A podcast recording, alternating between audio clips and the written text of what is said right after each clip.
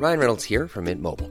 With the price of just about everything going up during inflation, we thought we'd bring our prices down. So to help us, we brought in a reverse auctioneer, which is apparently a thing. Mint Mobile unlimited premium wireless. Ready to get 30, 30, bit to get 30, bit to get 20, 20, 20, bit to get 20, 20, bit to get 15, 15, 15, 15 just 15 bucks a month. So, Give it a try at mintmobile.com slash switch. $45 upfront for three months plus taxes and fees. Promo for new customers for limited time. Unlimited more than 40 gigabytes per month. Slows. Full terms at mintmobile.com.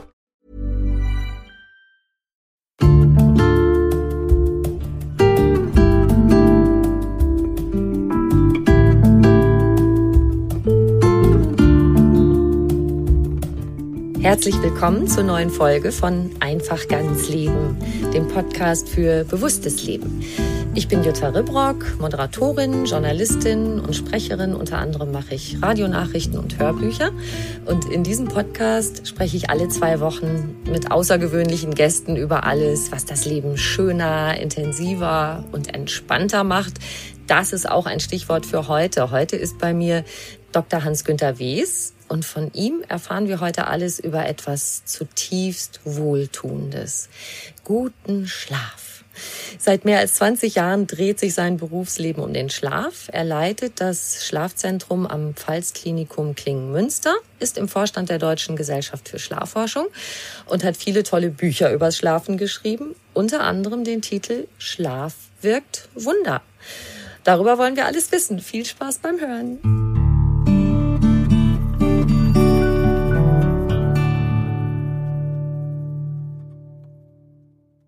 Lieber Herr Dr. Wies, schön, dass Sie da sind. Hallo, Frau Rübrock, ich grüße Sie. Der Zeitpunkt, zu dem wir sprechen, das ist ja so 14 Uhr früher Nachmittag. Haben Sie schon geschafft, ein kleines Mittagsnickerchen zu machen? Nee, das habe ich heute nicht geschafft, obwohl ich eigentlich immer dafür plädiere, den Powernap durchzuführen, ähm, weil er uns einfach in der zweiten Tageshälfte leistungsfähiger, kreativer macht, äh, unser Reaktionsvermögen äh, verbessert sich. Wir sind auch in der Stimmung ein bisschen stabiler. Da kann man dann so einen nervigen Kollegen oder Vorgesetzten viel besser aushalten. Aber ich glaube, wir vertragen uns auch so. Und ich denke, ich bin auch so wach genug ohne das Nickerchen heute, dass wir eine schöne Aufzeichnung machen. Da bin ich ganz sicher. Ich habe es auch nicht geschafft und bin auch gut drauf. Aber das ist auch lustig, dass bei uns sowas wie der Büroschlaf so total verpönt ist. Siesta in Italien, Spanien und so gehört dazu. Bei uns findet man das immer noch eher als so ein, so ein, so ein Faulpelz- oder Drückeberger-Ding, oder? Ja, also durchaus. Äh, das ganze Thema Schlaf ist eigentlich äh, negativ besetzt. Sobald jemand viel schläft, ausreichend schläft, so viel es wie es seine Gene vorgeben, dann haben wir da solche Wörter wie Schlafmütze für ihn oder Schnarchnase. Wir verweisen ihn darauf, dass doch die Konkurrenz auch nicht schläft und sobald jemand früh aufsteht, wenig schläft, ja, dann gilt er als hip, dann ist er tüchtig, fleißig, dynamisch. Und äh, ich plädiere eigentlich immer dafür, dass wir eine neue Schlafkultur benötigen würden, weil der Schlaf ja das wichtigste Regenerations- und Reparaturprogramm äh, überhaupt ist, das der Mensch hat. Aber wir schätzen ihn einfach viel zu wenig. Sie müssen sich mal vorstellen, 80 Prozent der Deutschen äh, stehen morgens mit dem Wecker auf. Äh, das sagt man also völlig normal. Ja, aber man muss es sich bewusst machen. Wir 80 Prozent der Deutschen beenden das wichtigste Regenerations- und Reparaturprogramm, was der Mensch hat, vorzeitig. Damit sind wir das einzigste Lebewesen auf diesem Planeten, welches eben seinen Schlaf äh, verkürzt. Und kein Mensch von uns würde auf die Idee kommen, die Urlaubsreise vorher abzubrechen. Wir würden ja gar nicht ankommen. Oder wir würden äh, das Programm der, der Spülmaschine vorzeitig beenden, würden wir auch nicht tun, weil sie, das Programm hätte seine Aufgabe noch nicht erfüllt. Das Geschirr wäre noch schmutzig. Aber mit dem Schlaf verfahren wir völlig selbstverständlich und gedankenlos so. Und äh, da würde ich dafür plädieren, dass wir da ein anderes Bewusstsein uns schaffen. Lassen Sie uns doch gleich mal reinspringen, so als Motivation für unsere Hörerinnen und Hörer, dass sie sich gut um ihren Schlaf kümmern. Was gibt der Schlaf uns alles? Also ich habe mir schon mal gemerkt, Schlaf macht schön. Was noch? ja, äh, tatsächlich die ausgeschlafenen Menschen, die wirken äh, schöner, die wirken attraktiver, weil man einfach gesund wirkt. Äh, wenn Sie im Schlafmangel sind, dann ist es tatsächlich so, da brauchen Sie den Kajalstift nicht mehr. Sie haben auch so schon die, den schwarzen Lidanstrich oder wie man das nennt. Also ähm, ausgeschlafene Menschen wirken attraktiver, weil sie gesünder wirken. Und Attraktivität ist ja mit Gesundheit verbunden. In den grauen Vorzeiten wollten wir ja unbedingt äh, unsere Gene weitergeben und da waren wir schon wählerisch und wir wollten das eben ausgeschlafenen Gesunden eher weitergeben als eben äh, Kranken oder äh, Müden. Ähm, tatsächlich ist es so, dass der Schlaf äh, kein passiver Zustand ist, wie man das vielleicht immer gedacht hat, dass wenn man abends so sich in sein Kissen äh, kuschelt und die Äuglein schließt, dass dann so im Kopf, im Körper alle Lichter ausgehen und alle Systeme fahren runter auf Sparflamme und wir äh, sparen einfach Energie ein. Nein, der Schlaf, das ist ein hochaktiver Prozess. Ähm, wir verbrauchen im Schlaf fast so viel Energie wie im Wachen. Und das macht uns schon deutlich, dass da ganz viel an Regeneration, an Reparatur äh, stattfindet. Da wird beispielsweise das Wachstumshormon ausgeschüttet, was wir ganz wichtig benötigen für Zellteilung, für Zellneubildung. Kinder benötigen es tatsächlich auch für das für das Körper und für das Organwachstum. Kinder, die zu ausgeprägten Schlafstörungen neigen, die haben Gedeihstörungen und da kann es auch zum äh, Minderwuchs beispielsweise kommen. Und der Erwachsene benötigt das Wachstumshormon immer noch, wie ich gerade gesagt habe, für eben Zellteilung und Zellneubildung, auch für den Muskelaufbau. Äh, apropos Muskelaufbau, da ist das Testosteron für den Mann sehr wichtig und es wird auch im Schlaf ausgeschüttet beispielsweise. Ähm, und ähm, natürlich hat das Testosteron auch eine wichtige Funktion für die Fortpflanzungsfähigkeit. Es ist so, in Studien konnte man zeigen, dass wenn Männer über zwei Wochen hinweg nur die Hälfte schlafen, dann haben sie fast auch nur die Hälfte an Testosteronausschüttung und Spermienproduktion. Also die Fortpflanzungsfähigkeit beispielsweise leidet ganz, ganz schnell, wenn wir nicht ausreichend Schlaf haben. Ja, und in diesen Zeiten aktuell mit der Corona-Pandemie ist es natürlich auch wichtig, darauf hinzuweisen, äh, dass äh, Schlaf ganz wichtig ist, um unser Immunsystem zu fördern. Und äh, von dem her, gerade in, in diesen Pandemiezeiten, wäre es absolut wichtig, dass man genügend und ausreichend schläft. So hat man einen besseren Gesundheitsschutz. Und wenn wir schon bei der Gesundheit sind, wer nicht ausreichend schläft, der hat ein höheres Risiko, dass er ähm, neurodegenerative Erkrankungen entwickelt, also dass er Demenz oder Parkinson bekommt. Der hat ein höheres Risiko für Herz-Kreislauf-Erkrankungen, äh, für Herzinfarkt, für Schlaganfall, ein höheres Risiko für Stoffwechselerkrankungen wie ein Diabetes äh, beispielsweise. Ja, und nicht zu vergessen, Schlaf ist ein äh, Gedächtnisbooster. Äh, wir brauchen den, den tiefen und festen Schlaf, sodass das, was wir am Tage an neuen Informationen erworben haben, dort auch vertieft abspeichern. Manche meiner forschenden Kollegen sind wirklich der Ansicht, dass das eigentlich die einzigste Aufgabe des Schlafes wäre, äh, das, was wir neu erworben haben, an Informationen abzuspeichern, weil alles andere, also Regeneration, Reparatur, Stärkung des Immunsystems, das könnten wir auch im Wachen. Unser Körper könnte das auch dort tun. Aber wir brauchen wohl, diesen Offline-Prozess in der Nacht, wo wir nicht mehr bedeutsam mit der Umwelt in Kontakt stehen, um dann eben vertieft abzuspeichern und unser Gedächtnis zu bilden. Also Sie brauchen heute Nacht, um es anschaulich zu machen, einen guten Schlaf, um sich möglichst viel von diesem Gespräch merken zu können. Äh, hätten, würden Sie heute Nacht wenig schlafen oder vielleicht auch, bevor Sie ins Bett gehen, viel Alkohol trinken. Denn Alkohol würde auch die gedächtnisbildende Funktion des Schlafes äh, unterbinden, weil man dann weniger äh, Tiefschlaf hat, weniger Traumschlaf hat beispielsweise.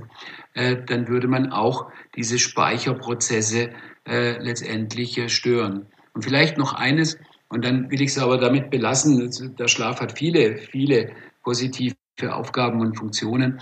Aber der Schlaf ist ein Stimmungsregulator. Es ist tatsächlich so, wenn wir äh, zu wenig schlafen, äh, dann ist, wenn wir das akut machen, dann ist das gar nicht so schlimm, da wird die Stimmung eher etwas aufgehellt. Äh, viele Menschen kennen das. Äh, wenn sie mal die Nacht durchgemacht haben, dann sind sie zwar am nächsten Tag körperlich müde, aber die Stimmung, die ist so ein bisschen gehoben. Man fühlt sich so ein bisschen aufgekratzt. Zumindest bei 70 Prozent der Bevölkerung ist es so. Und wenn man mal ganz, ganz viel geschlafen hat, was weiß ich, am Samstagabend um 22 Uhr ins Bett gegangen ist und am Sonntagmorgen um 10 Uhr hat man sich nochmal umgedreht, weil man gerade so schön geträumt hat und um 11 Uhr war es immer noch ganz kuschelig im Bett und um 12 Uhr wollte man sich immer noch nicht von seinem Kissen trennen, ist einem der Abschied schwer gefallen und irgendwann dann krabbelt man so um 13 Uhr nach 12, 13, 14, 15 Stunden Schlaf aus dem Bett. Dann müsste man eigentlich voller Energie sein und gerade wieder dann bei 70 Prozent der Bevölkerung ist es so, dann ist man so lustlos, antriebslos. Man hat sich nochmal was vorgenommen, wollte was erledigen an diesem Sonntag. Ach, und es erscheint einem alles wie so ein Berg. Und das liegt eben daran, dass man zu viel geschlafen hatte. Im Volksmund sagt man, man hat sich müde geschlafen. Und äh, eigentlich nicht müde geschlafen, sondern vielmehr, man hat eine Mini-Depression entwickelt, weil man zu viel REM-Schlaf hatte. Das macht uns so subdepressiv und dann sind wir lustantriebslos und kommen nicht mehr so gut in die Pötte. Können Sie das gerade erklären, was der REM-Schlaf ist, da Sie es gerade erwähnt haben? Ah, der REM-Schlaf, das ist auch unser Traumschlaf. Der, der Begriff oder das Wort REM-Schlaf, das kommt aus dem Englischen von Rapid Eye Movements. Und es ist in der Nacht so, dass wir alle 90 Minuten in diese REM-Schlafphase fallen. Da wird dann unsere äh, Skelettmuskulatur blockiert in ihrer Aktivität. Wir sind wie gelähmt, damit wir das, was wir dort träumen, nicht ausagieren. Sonst wäre es tatsächlich so, wenn wir da im Bett liegen würden und träumen würden, dass wir Fahrrad fahren, dann würden wir die Pedale treten und Lenkbewegungen machen äh, beispielsweise. Und das wäre nicht gut, weil heute wäre das nicht mehr ganz so schlimm. Wir würden vielleicht noch aus dem Bett fallen. Aber in den grauen Vorzeiten, wo wir hinter Büschen auf Bäumen in Höhlen geschlafen haben, da wollten wir ja nicht so auf uns aufmerksam machen. Äh, gerade unsere Fressfeinde nicht so auf uns aufmerksam machen, wo wir gerade kauern ähm, sodass wir nicht gefressen werden und als Spezies Mensch überleben. Deswegen hat es die Natur sinnvoll eingerichtet, dass wir da tatsächlich eben gelähmt sind, unsere Träume nicht ausagieren. Wollen wir uns mal so eine ideale Welt träumen in Bezug auf Schlaf, also wo es keine Nachtschichten gibt und keine bösen Chefs, die abends noch Mail schicken und beantwortet haben wollen. Was wären so das ideale Setting für guten Schlaf? Naja, ganz wichtig wäre, dass äh, wir alle dann ins Bett gehen könnten und aufstehen könnten, äh, wie es eben unserer inneren Schlafwachuhr entspricht.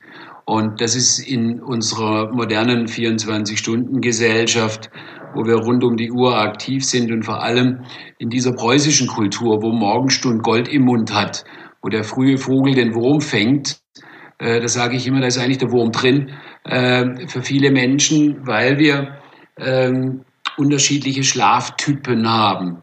Es gibt äh, die Lerchen, ganz grob und umgangssprachlich formuliert, und die Eulen. Die Lerchen sind diejenigen, die abends, wenn es mal 21 Uhr wird, dann haben die schon so die Bettkarte gezwickt, die Bettzipfelmütze auf und die streben so Richtung Bett. Morgens dann um 6 Uhr, wenn die ersten Sonnenstrahlen aufgehen, dann springen die aus dem Bett und sagen, oh, was bringt mir der Tag, sind voller Energie.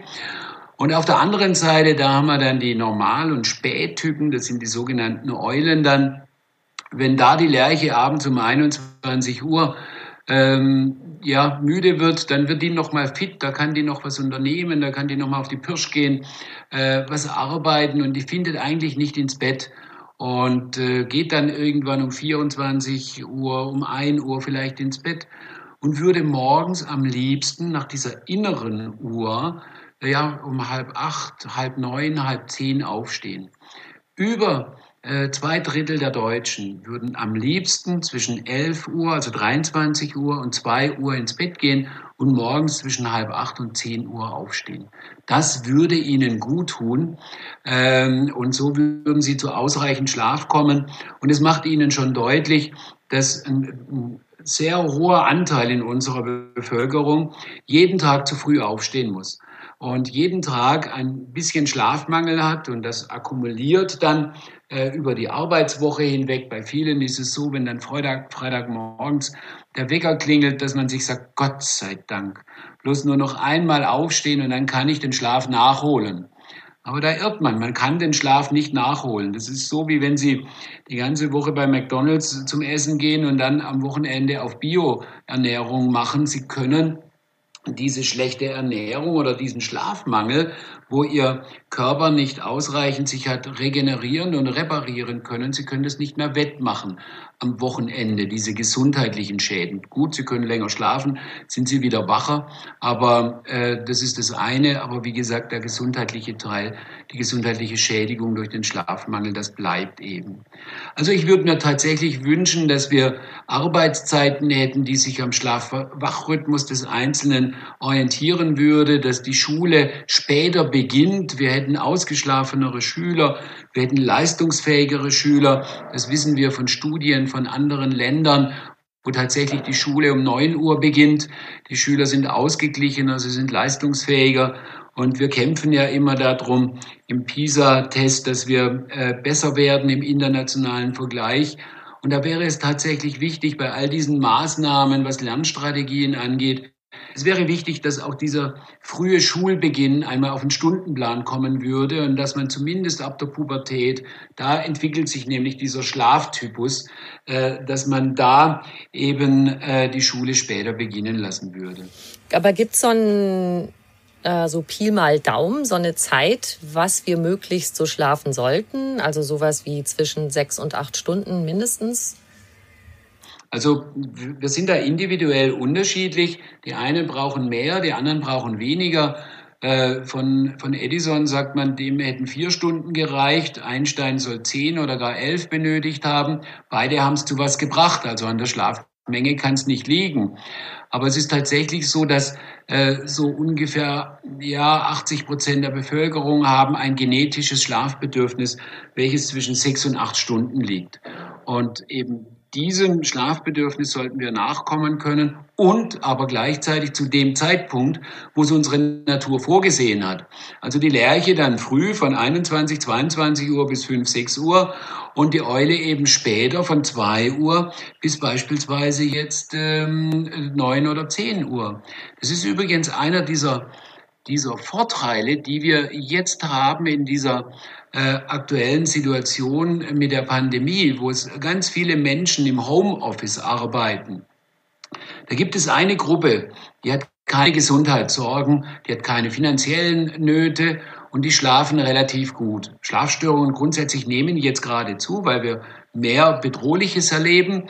Aber es gibt eben diese Gruppe, die sich sicher und geborgen in ihrem Homeoffice äh, befindet, keine finanziellen Nöte hat, keine Gesundheitssorgen hat.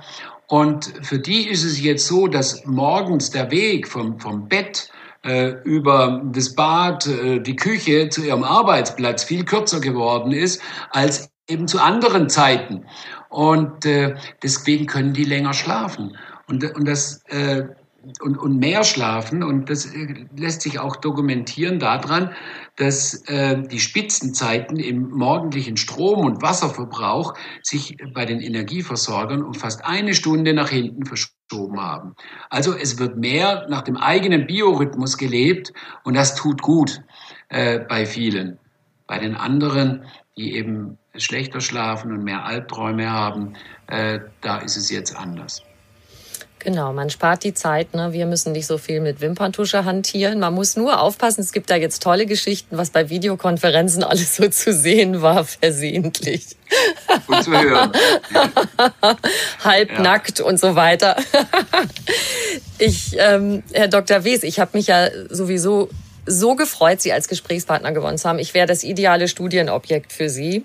Ich arbeite zum Beispiel Schichtdienst, allerdings nicht mehr Nachtschichten. Da habe ich jetzt Glück. Also ich mache ja Hörfunknachrichten und da habe ich manchmal die Freude, wahlweise um 3.50 Uhr oder um 2.50 Uhr aufzustehen. Und ich habe eine Zeit lang mir da viel Sorgen drum gemacht und habe mich dann jetzt entschieden, dass äh, ich mir gar nicht einreden lasse, dass ich jetzt fünf Jahre früher sterbe als alle anderen. Und ich möchte unbedingt Absolution von Ihnen, dass ich das auch hinkriege. Also ich habe äh, eine, ein schönes Leben, meistens gute Stimmung, ich habe Liebe, ich habe Freunde, tolle Kinder. Kann man das irgendwie wettmachen, wenn man das mit dem Schlaf nicht ganz so unter idealen Bedingungen machen kann? Also ich glaube, wichtig wäre, dass Sie vom Schlaftypus her eher die Lerche wären, damit Sie mit dieser äh, extremen Frühschicht äh, gut zurechtkommen. Es sollte so sein, dass Sie am Abend zeitig ins Bett kommen optimalerweise. Das fällt natürlich schwer, wenn man äh, um 8 Uhr oder 9 Uhr dann ins Bett soll, äh, gerade wenn es vom, vom inneren äh, Typus her noch nicht vorgesehen ist, so früh ins Bett zu gehen. Aber man kann sich da etwas behelfen, dass man äh, am Abend äh, schneller für Dunkelheit sorgt, dass man alle Blaulichtquellen ausschaltet, im Sommer nicht mehr sich im Freien aufhält, so dass körpereigenes Melatonin gebildet werden kann eher und dann fällt einem das frühere zu Bett gehen ein Stück weit leichter, wenn man es auch damit paart, dass man eben innerlich, gedanklich, emotional auch runterfährt und Feierabend macht.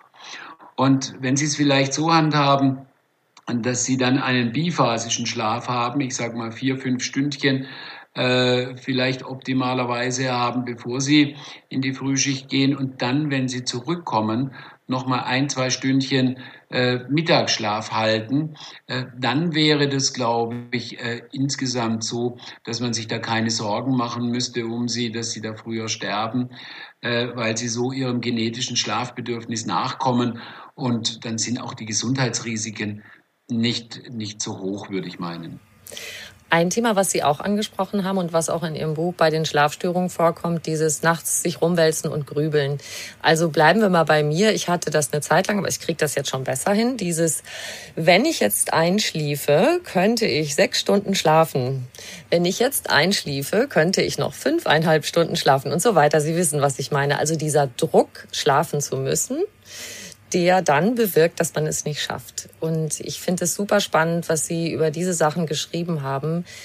Dieses sich selbst den Druck nehmen, wie das gehen kann. Erzählen Sie uns ein bisschen darüber, bitte. Ja, also die beste Methode, sich wach zu halten, schlafen zu wollen. Und das machen sehr viele Menschen, gerade mit Schlafstörungen, äh, dass sie sich immer mehr darauf fokussieren, wie sie denn dieses kostbare Gut bekommen, weil sie einfach die Erfahrung gemacht haben, die letzte Nacht, die vorletzte Nacht, die letzten Wochen vielleicht oder Monate waren schlecht. Und es fällt mir ganz schwer, mein Mann oder meine Frau am Tage zu stehen. Ich bin unausgeschlafen, unkonzentriert, bin, bin mürrisch, gelaunt, gereizt ähm, da kann man das schon verstehen, dass man dann schon, wenn der Abend naht, man sich fragt, wie wird's denn heute werden? Und soll ich früher ins Bett, soll ich später ins Bett, soll ich die heiße Milch mit Honig zu mir nehmen oder vielleicht ein, ein äh, Glas Wein oder Bier trinken? Und wie mache ich's denn, dass ich irgendwie in den Schlaf finde?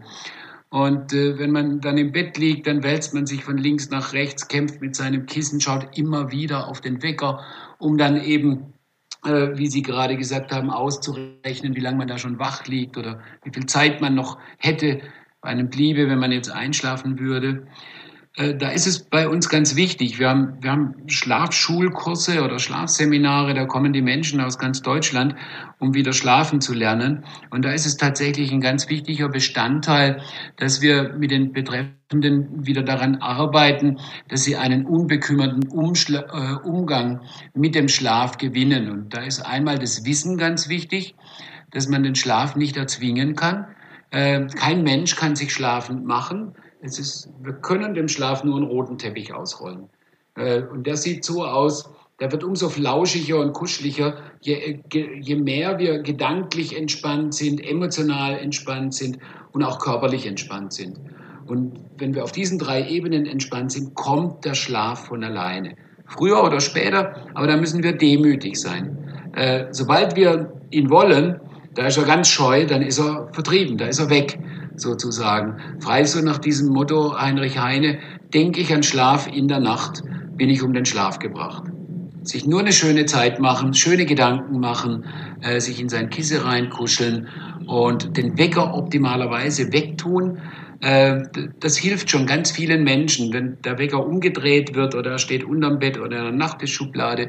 Man muss ihn ja oft morgens noch hören, aber damit einfach dieses äh, sich unter Druck setzen, äh, dass das ein Stück weit aufhört. Mhm. Sie haben gerade so drei Punkte genannt, diese körperliche Entspannung, seelische Entspannung, Gedanken nicht festbeißen lassen in etwas, was man als Problem rumwälzt. Können Sie so ein paar Tipps geben, wie man das hinkriegen kann? Also die, die beste Methode ist immer an etwas anderes denken, sich ablenken. Unser Gehirn ist nicht multitaskingfähig und äh, wir sollten äh, versuchen, und da gehört, gehört eine entsprechende innere Einstellung dazu. Äh, wir sollten uns zugestehen, dass wir an acht von 24 Stunden am Tage wir uns tatsächlich entpflichten, dass wir innerlich Feierabend machen. Das sollte eine Stunde vor dem Zubettgehen eingeleitet sein. Ähm, da können wir ein Zubettgehritual machen beispielsweise, wo wir vorher noch mal richtig grübeln äh, einen Grübelstuhl haben, setzen wir uns drauf und denken nochmal über all diese Dinge nach, die uns später im Bett verfolgen würden, schreiben die vielleicht nieder auf ein Tagebuch, in ein Tagebuch rein, auf ein Blatt Papier, sich von der Seele schreiben. Und dann sollte danach der angenehme Teil beginnen, wo wir uns was Gutes tun, wo wir uns was gönnen. Und das sollte eben äh, das Bett auch in das Schlafzimmer sein. Das sollte eine Wellness-Oase für uns werden, ein Urlaubsort. Ähm, äh, dieses äh, Schlafzimmer, das soll der Alltag gar nichts drin verloren haben. Und äh, natürlich kommt das Gedankenkarussell, das Gedankenkreisen dann immer wieder. Da sollte man sich nicht dagegen wehren. Aber man sollte sich immer wieder sagen, ja, die Gedanken sind jetzt da. Man darf das nochmal prüfen. Wir nennen das Gedankenstopptechnik. Ist es denn was Wichtiges? Muss es jetzt durchdacht werden? Selten ist es der Fall so. Aber wenn man zu dem Schluss kommt, gut, dann grübelt man aber außerhalb des Schlafzimmers. Man geht raus. Und wenn man zu dem Schluss kommt, nein, das reicht auch noch morgen, dann geht man wieder zurück in seine Fantasiewelt beispielsweise. Ich möchte immer die Menschen anleiten, ihr eigener Fernseher zu werden. Ähm, ich finde, es ist ein ganz anschauliches Beispiel, weil viele können das nachvollziehen. Ganz Deutschland schläft vor dem Fernseher am besten. Und das hat einen ganz einfachen Grund, obwohl es dort ja ganz widrige Verhältnisse sind. Es ist ja laut, es ist hell und trotzdem schlafen die, die Menschen mit Schlaf vor dem Fernseher wunderbar. Später im Bett, da stört dann plötzlich ein, ein Partner, der nur lebt, äh, weil er atmet, weil er irgendwie Geräusche macht. Ne? Aber vor dem Fernseher äh, ist sozusagen das alles erlaubt. Und es hat damit etwas zu tun, dass wir den Fernseher anschalten und uns selber abschalten. Das heißt, äh, wir verfolgen dieses Programm, welches in der Regel wenig aufregend und stimulierend ist, aber unsere Aufmerksamkeit ist gebunden, wir sind abgelenkt von den eigenen Sorgen und Nöten und da es dann Abend ist und wir in die tiefen Entspannung kommen, dann schlafen wir trotz dieser widrigen Verhältnisse dort wunderbar ein. Und das können wir uns zunutze machen, wenn wir ins Bett gehen, dass wir unser eigener Fernseher sind, dass wir an die schönen Dinge unseres Lebens denken, die uns vielleicht auch ein Gefühl von Stärke geben, die uns deutlich machen, was wir alles können, wo wir uns ein bisschen unser Selbstbewusstsein nochmal stärken, uns deutlich machen, welche Kompetenzen wir haben. Oder vielleicht an Dinge denken äh, mit Freunden, mit Angehörigen, wo wir uns sicher und geborgen gefühlt haben. Solche Emotionen von Sicherheit und Geborgenheit, das hat was mit Tiefenentspannung zu tun. Und Tiefenentspannung ist die Autobahn zum Schlaf. Und deswegen empfehle ich auch oft neben diesen äh, Fantasiereisen, das können geführte Fantasiereisen sein, die man sich irgendwo kaufen oder runterladen kann. Das können diese schönen eigenen Erlebnisse sein, an die man sich erinnert. Das kann das eigene Hobby sein, das man noch mal in Gedanken verfolgt. Aber was auch immer gut tut bei vielen Menschen, noch mal die Kinderkassetten rausholen, die Märchen, die Märchenkassetten, die äh, die Hanni und Nanni und drei Fragezeichen Kassetten. Warum? Naja, zum einen die Aufmerksamkeit wird gebunden mit etwas mit Inhalten, die jetzt nicht äh, zu stimulierend sind. Und zum anderen Oft werden noch diese guten Gefühle aus der Kindheit, die man da hatte. Ich hoffe, die hatte jeder, aber so Gefühle von Sicherheit, sich geborgen fühlen, die werden da nochmal mit aktiviert. Und sobald die guten Gefühle dabei sind, äh, dann ist der Schlaf auch nicht weit. Deshalb ist es ja auch so schön, wenn man abends mit den eigenen Kindern Geschichten liest, ne? Ganz genau. Was glauben Sie, wie oft ich, als äh, unser Sohn klein war, nachts um zwei oder drei Uhr in seinem Bett wach geworden bin, weil ich über dem Vorlesen eingeschlafen bin? Oh Mist, und dann waren Sie schon so ausgeruht, dass Sie dann erstmal nicht wieder einen Schlaf gefunden haben, oder? Ach, wissen Sie, ich weiß ja, wie es geht. Also ich bin ein, in den meisten Fällen ein relativ guter Schläfer. Es gibt natürlich auch Lebenskrisen und äh, mal richtige Belastungsfaktoren, dann fragt man sich auch, Mensch, warum machst du es nicht so, wie du es deinen Patienten immer äh, empfiehlst? Aber das sind dann die richtigen Lebenskrisen und da darf es auch mal sein, dass man mal ein paar Nächte schlecht schläft. Das lässt mich da relativ äh, äh gelassen und entspannt dann. Aber im Großen und Ganzen sind Sie ein guter Ein- und Durchschläfer? Ja, ich weiß ja, wie es geht. Wie Toll. Haben Sie so Ihre Specials? Also Sie haben ja jetzt gerade ein paar schöne Tools schon erklärt, gerade dieses, in welche Stimmung man sich bringen sollte und an was man so denken sollte. Haben Sie so eine Lieblingsfantasiereise, also eine, über die man hier sprechen kann öffentlich? Ja, ja. Äh, äh, nee, also das habe ich eigentlich nicht. Ich glaube, ich hatte eine sehr gute Schlaferziehung durch äh, meine Eltern, durch meine Mutter. Äh, wenn ich als Kind in der Situation war, dass ich was angestellt hatte oder äh, Sorgen hatte, äh, dann musste ich immer so in der zu Bett Situation, wenn Vater oder Mutter auf der Bettkante gesessen sind, dann musste ich das loswerden. Ich musste es mir von der Seele reden. Und es war dann eigentlich immer so, dass meine Mutter mir über den Kopf gestrichen hat. Also die ist gar nicht eingestiegen auf das Thema. Ähm, und es ist etwas sehr Wichtiges. Ich erkläre es gleich warum. Die hat mir immer nur über den Kopf gestrichen und hat gesagt, Kind, für heute ist gut. Morgen geht's weiter. Und diese innere Haltung zu haben, die habe ich heute noch automatisch. Wenn ich äh, aus dem Badezimmer rauskommt, dann bin ich schon so konditioniert, äh, dass es für heute gut ist und es morgen weitergeht, so dass ich nichts mehr sonst an Techniken oder Methoden brauche, um einzuschlafen. Ich bin dann einfach ähm, entspannt. Und das ist etwas sehr Wichtiges, dass wir tatsächlich äh, die Probleme eben einfach loslassen können für acht von 24 Stunden. Und das unterscheidet übrigens den Schlafgesunden von Menschen mit Schlafstörungen. Der Schlafgesunde, der kann wirklich äh, die, die Probleme auf die Seite stellen, entpflichten, man kann auch sagen verdrängen.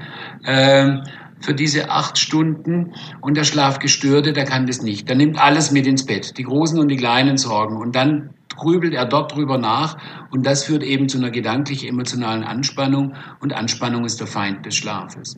Also es geht einfach darum, sich entpflichten können, sich selber über den Kopf streicheln zu können. Für heute ist gut, morgen geht's weiter und dann sind es, glaube ich, die besten Voraussetzungen für einen tiefen und festen Schlaf.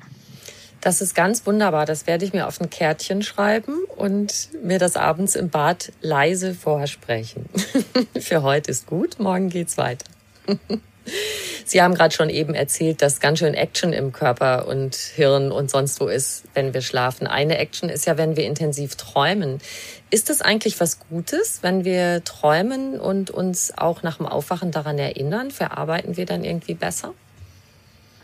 Also ob wir uns an unsere Träume erinnern können oder nicht, das hat erstmal ähm, keinen Vorteil, wenn, wenn die Erinnerungsfähigkeit da ist. Grundsätzlich ist es so, dass wir alle träumen. Ähm, die einen, die morgens sprudeln können vor lauter Traumgeschehnisse und Trauminhalten, genauso wie die anderen, die sich an nichts erinnern können. Alle träumen wir. Äh, die einen, die sich erinnern können, die haben ihren Traumerinnerungsmuskel trainiert. Häufiger sind es Frauen als Männer. Irgendwie Frauen scheinen sich mehr für ihre Träume zu, zu interessieren. Und äh, wenn man diesen Traumerinnerungsmuskel trainiert, mal nur über vier Wochen jeden Morgen beim Zähneputzen nochmal überlegt, was habe ich denn heute Nacht geträumt, dann kann man sich in vier Wochen plötzlich an ganz viel erinnern. Ähm, Träume sind natürlich wichtig erstmal. Ich habe das eingangs schon gesagt, die sind ein richtiger Schlaf ist ein Gedächtnisbooster und da ist der Traum oder REM-Schlaf wichtig für unser prozedurales Gedächtnis. Also für äh, motorische Abläufe. Kleinkinder, Neugeborene haben ganz viel von diesem REM oder Traumschlaf, weil die müssen ja alles lernen. Die müssen sich koordinieren, greifen lernen, bewegen, krabbeln, laufen, dann irgendwann mal Radfahren und solche Dinge. Deswegen haben die viel REM und Traumschlaf. Und je älter der Mensch wird, umso weniger muss er solche Bewegungsabläufe nachts einüben und damit hat es möglicherweise was zu tun, dass der Ältere dann weniger äh, REM-Schlaf hat. Also das ist nochmal auf der funktionalen Ebene diese gedächtnisbildende Seite. Und dann ist der REM-Schlaf ein Stimmungsregulator. Da haben wir auch schon drüber gesprochen. Viel REM-Schlaf macht viele von uns gedrückte Stimmung. Deswegen nie zu viel, nie zu wenig schlafen. Immer die Menge, die richtige Dosis, auf die kommt es an. Dann sind wir gut gelaunt. Und dann ist es so, dass der Trauminhalt selber damit etwas zu tun hat. Äh, da sprechen wir in der Wissenschaft von der Kontinuitätshypothese. Äh, hat etwas damit zu tun, was wir am Tage erlebt haben. Das scheinen wir nachts noch einmal zu äh, be- oder verarbeiten. Meistens in 70 Prozent der Fälle, 70, 80 Prozent der Träume sind emotional negativ eingefärbt. Da haben wir eher mal die Sorgen, Nöte, da werden wir mal verfolgt oder da geht es ums Leben auch, äh, hat was Bedrohliches vielleicht. Ähm, wir, wir scheinen da eher die negativen Dinge des Alltags zu verarbeiten. Äh, nur 20, 30 Prozent der Träume sind positiv, wo wir Freude haben, wo wir lachen, wo wir Sex haben oder was auch immer. Ähm, aber das scheint so gut zu sein. Äh, das scheint nochmal wichtig für unsere Psychohygiene zu sein, dass wir eben diese Dinge dort be- und verarbeiten. Mich würde auch noch interessieren, wenn man zu Ihnen ins Schlaflabor kommt. Was erlebt man als Patient? Beziehungsweise vieles davon erlebt man nicht, weil Sie ja beobachten, während ich schlafen würde. Sie haben aber auch Schlaflerngruppen, sag ich mal so. Also die zwei Sachen würden mich noch interessieren. Was machen Sie am Patienten im Schlaflabor bei dem Beobachten? Und wie unterstützen Sie jemanden, das Schlafen zu lernen, in diesen Gruppen zum Beispiel? Ja, dann fange ich nochmal vielleicht mit den Gruppen an, weil dann wird es technisch, wenn wir ins Schlaflabor gehen. Da, da machen wir einen kleinen äh, thematischen Sprung. Also in unseren, wir haben verschiedene Angebote für Menschen mit Schlafstörungen und die kommen aus ganz Deutschland zu uns. Und das Prinzip ist immer, wir wollen die Menschen zu ihrer eigenen Schlaftablette machen. Schlaftabletten selber sind ja im eigentlichen Sinne Tranquilizer, Beruhigungsmittel. Die machen genau das, was der Patient selber nicht mehr kann. Sie beruhigen ihn, sie schalten ihn ab. Die haben ein Risiko, die führen zu Gewöhnung und Abhängigkeit. In Deutschland können zwischen 1 und 2 Millionen Menschen ganz grob äh, nicht ohne Schlafmittel schlafen, sind daran gewöhnt, sind davon abhängig. Und es ist, wenn man es mal auf den Punkt bringt und vielleicht ein bisschen ja, pointiert formuliert, das ist ähm, eine Abhängigkeit auf Rezept. Und äh, die Mittel der kognitiven Verhaltenstherapie die zielen darauf ab, und das machen wir, wenn wir den Patienten zu seiner eigenen Schlaftablette machen. Wir geben ihm ganz viel Tipps, Tricks, Tools in die Hand, wie man wieder abschalten und entspannen lernt. Und wir arbeiten auch diese, an dieser inneren Haltung, dass man sich wieder entpflichten kann. Und das machen wir mit zwei Tagesseminaren. Da können schon 70 Prozent der Teilnehmer danach gut schlafen. Aber ein Drittel, da hilft es nicht so. Da haben wir dann Wochenangebote, fast drei Wochen Angebote, auch stationär, äh, so dass wir eigentlich für alle passend etwas haben, dass sie wieder zum guten Schlaf kommen. Und in meinem Buch habe ich hier noch äh, so ein Drei-Wochen-Programm für einen guten Schlaf mit integriert. Das ist sozusagen die unterste Ebene, womit man anfangen kann, wenn man ein Schlafproblem hat, um dann, äh, wenn das dann nicht hilft, dann geht man in so ein Schlafseminar und wenn das nicht hilft, dann ein Wochenprogramm und wenn das nicht hilft, äh, und so weiter, eskaliert man nach oben. Da sind wir sehr froh, dass wir da ein umfassendes Angebot haben, alternativ zu Schlaftabletten. Ja, wenn man ins Schlaflabor kommt, das muss manchmal schon sein, weil es geht darum, dann gewisse Ursachen von Schlafstörungen im Fachbegriff Insomnien, Ein- und Durchschlafstörungen sind die Insomnien, diese Ursachen auszuschließen oder weil es eben so ist, dass man eine andere Schlafstörung hat. Wir unterscheiden klinisch wissenschaftlich über 80 Formen von Schlafstörungen. Also es gibt nicht nur die Ein- und Durchschlafstörung, sondern es gibt beispielsweise, was Sie vielleicht am ehesten noch kennen, das krankhafte Schnarchen, wo jemand Atemstillstände nachts hat äh, da muss man unbedingt in ein Schlaflabor äh, für die Diagnostik und dann auch für die Therapie. Es gibt äh, ja, Bewegungsstörungen im Schlaf, es gibt Schlafwandeln extrem. Schlafwandeln ist erstmal in aller Regel was harmloses. Viele Kinder machen das ja bis zur Pubertät hin. Aber ich habe eben auch Schlafwandler, die sind im LKW über die Autobahn gefahren, schlafwandelnd. Oder die sind aus dem dritten Stock gesprungen und haben sich selber verletzt oder haben auch andere verletzt.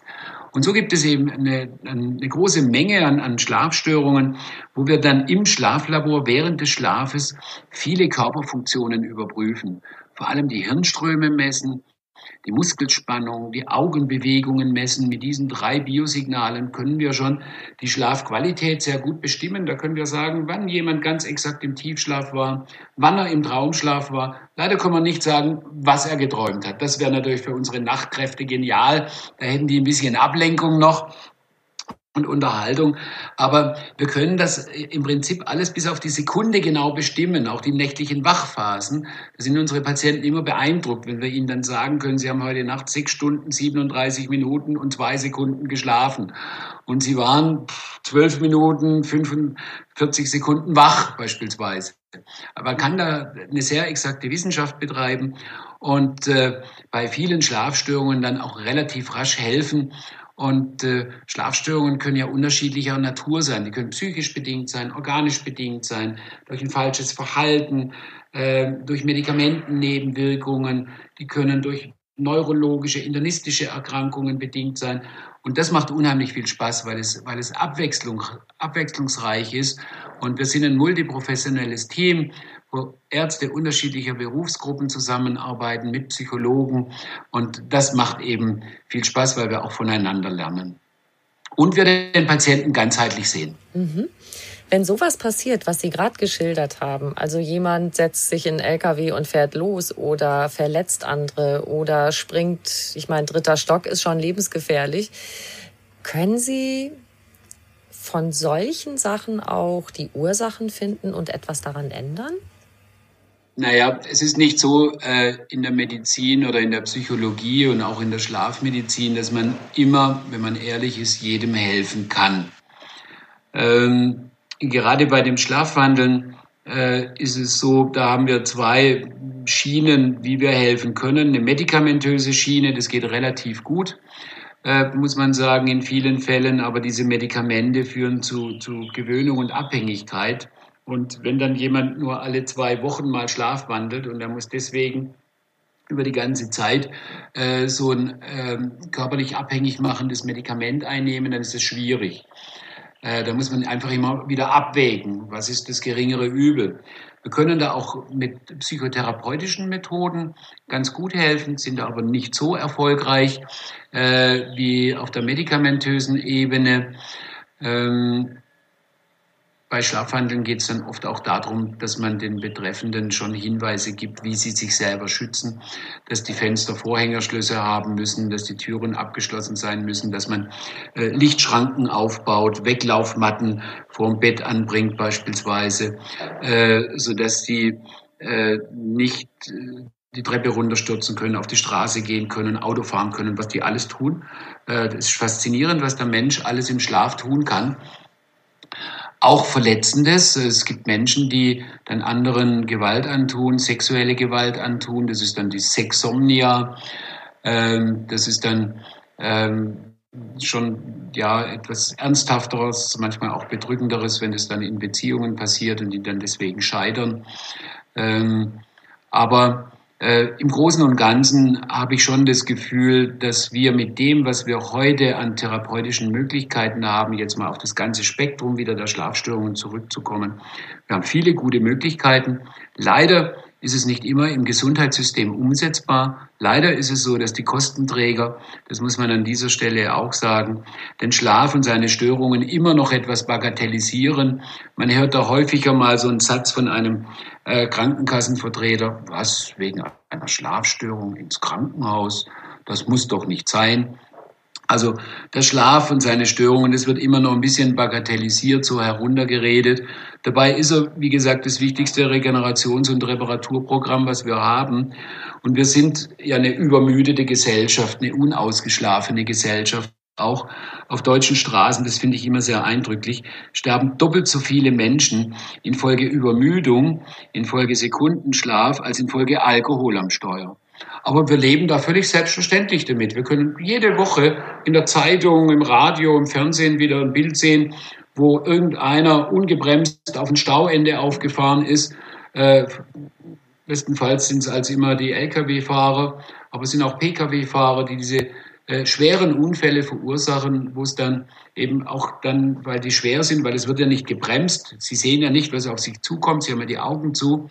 Sie sind eingeschlafen und für viele war es dann tatsächlich das letzte Einschlafen, muss man sagen, weil die eben so schwer sind, diese Unfälle. Und da leben wir damit. Wir zucken da mit den Schultern und akzeptieren das, naja, wieder einer müde, äh, übermüdet, da sind wir doch alle. Da sollte ein bisschen mehr Bewusstsein da sein, auch im Gesundheitssystem. Zu dem Stichwort übermüdete Gesellschaft, ein paar Dinge haben Sie ja schon genannt. Welche, so in aller Kürze vielleicht mal so, dass wir so zwei, drei Sachen aufzählen, welche Stellschrauben, an welchen Stellschrauben könnte man drehen? Sie haben schon erwähnt anfangs, dass vielleicht die Schule und auch das Büro ein bisschen später anfangen könnte, dass es mehr den natürlichen Rhythmen entsprechen würde. Was ist noch da, was zu dieser übermüdeten Gesellschaft führt? Was könnten wir da ändern? Naja, es ist also tatsächlich die äh, gleitende Arbeitszeit. Das wäre wichtig. Es wäre wichtig, dass wir bereits in der Schule informieren, wie wichtig und bedeutsam der Schlaf ist, äh, dass wir auch Tipps, Tricks, Methoden vermitteln, wie man zum besseren Schlaf kommen kann. Äh, es wäre wichtig und von Bedeutung, dass wir die Schlafstörungen in unserer Gesellschaft ernster nehmen, dass wir mehr Behandlungsangebote haben, wie wir sie hier bei uns äh, vorhalten können. Wir, es wäre wichtig, dass man in der Fahrschule bereits über die Risiken äh, informiert des Sekundenschlafes. Es wäre weiterhin wichtig, dass wir auch den Schlaf mehr schätzen.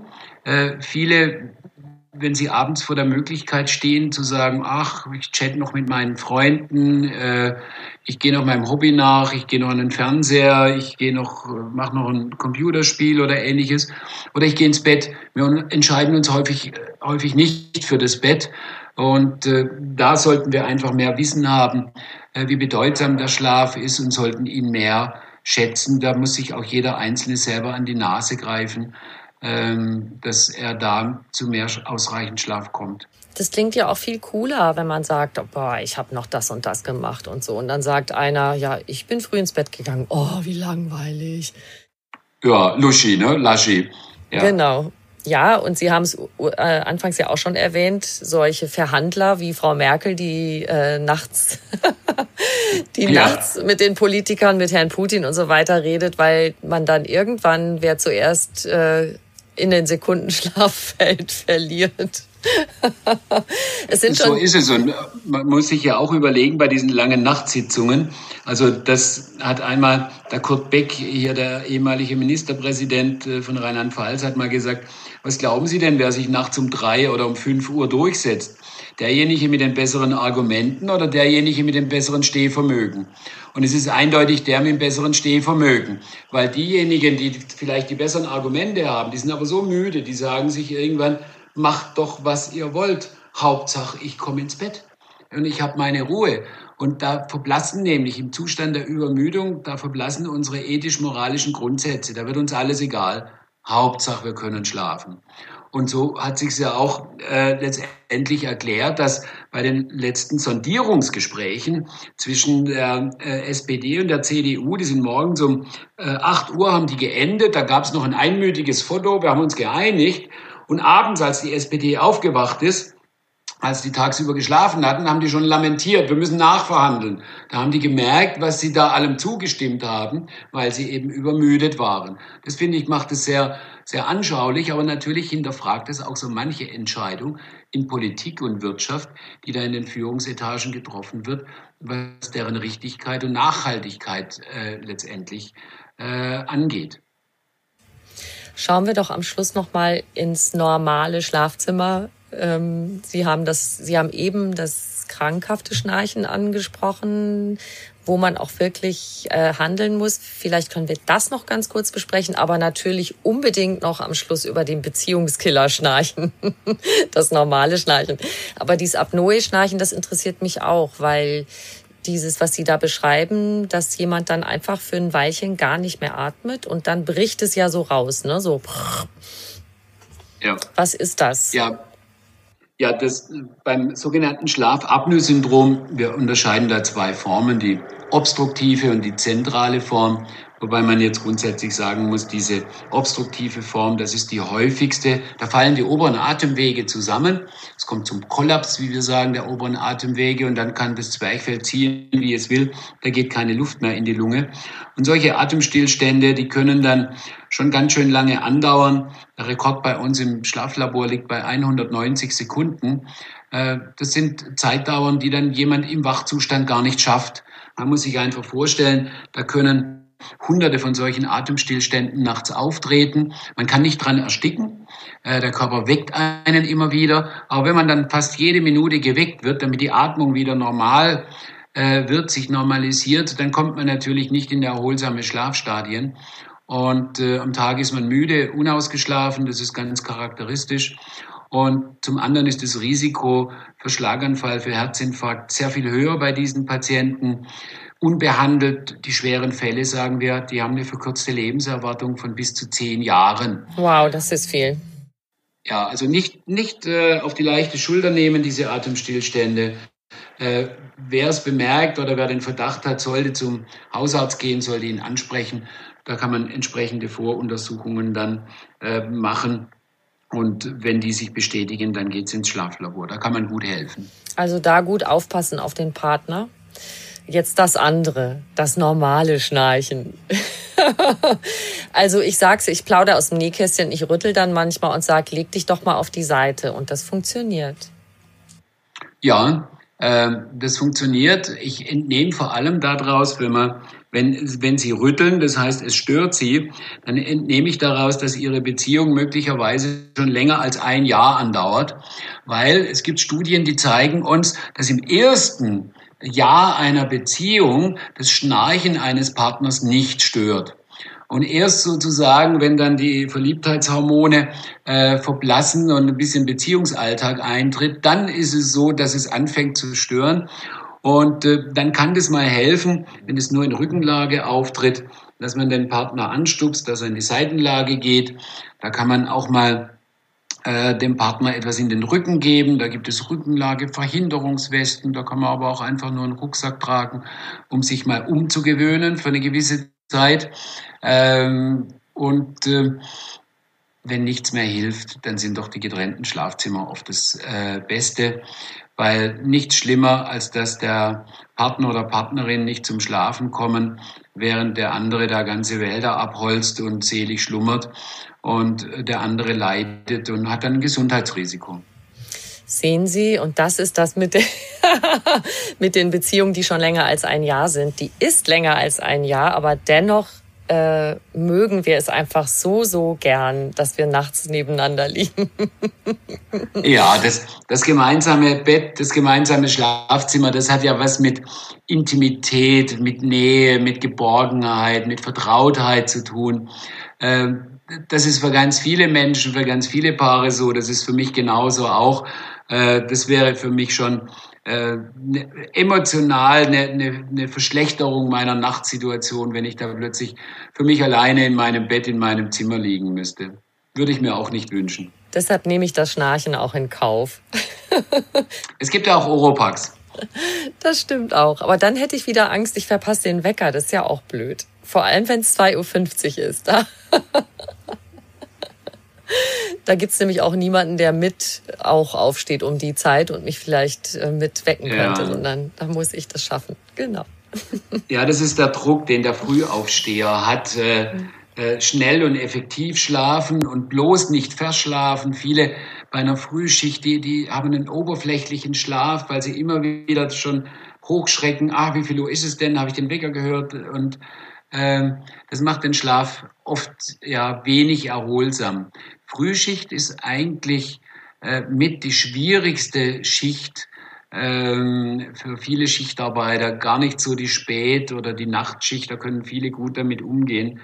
Wobei die Nachtschicht, wenn man nur in der Dauernachtschicht ist, dann äh, hat die Weltgesundheitsorganisation jetzt letztes Jahr die Dauernachtschicht schon zum Risikofaktor für Krebserkrankungen festgestellt mhm. und postuliert.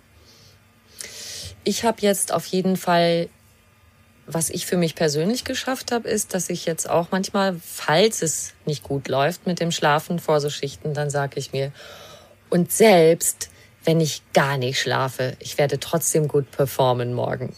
Punkt. Jetzt habe ich von Ihnen noch gelernt. Für heute ist gut.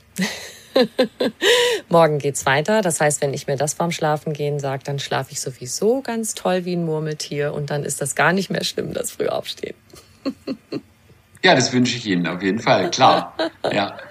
Herr ja. Dr. Wies, ich habe am Schluss immer eine Frage an meine Gesprächspartner, die ich Ihnen auch gern stellen möchte. Was ist für Sie persönlich Glück?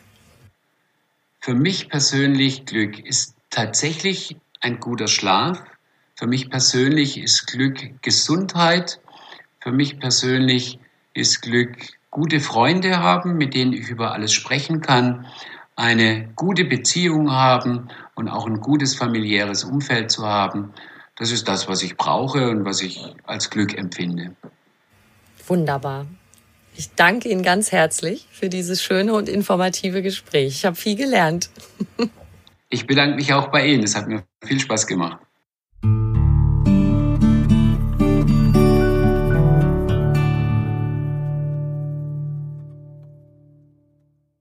Wenn euch dieser Podcast gefallen hat, dann freuen wir uns sehr, wenn ihr uns eine kleine Bewertung schreibt und auf die fünf Sternchen klickt. Ein ganz großes Dankeschön dafür. Und noch viel mehr Tipps und Anregungen für einen bewussten Lebensstil und alles rund um die Themen Achtsamkeit, gesunde Ernährung, Fitness, Work-Life-Balance findet ihr auf einfachganzleben.de. Und weitere Podcasts gibt es auf podcast.argon-verlag.de. Ihr könnt diesen Podcast überall hören, wo es Podcasts gibt und dort auch kostenlos abonnieren. Alle zwei Wochen gibt's eine neue Folge und ich freue mich, wenn ihr wieder reinhört. Bis bald.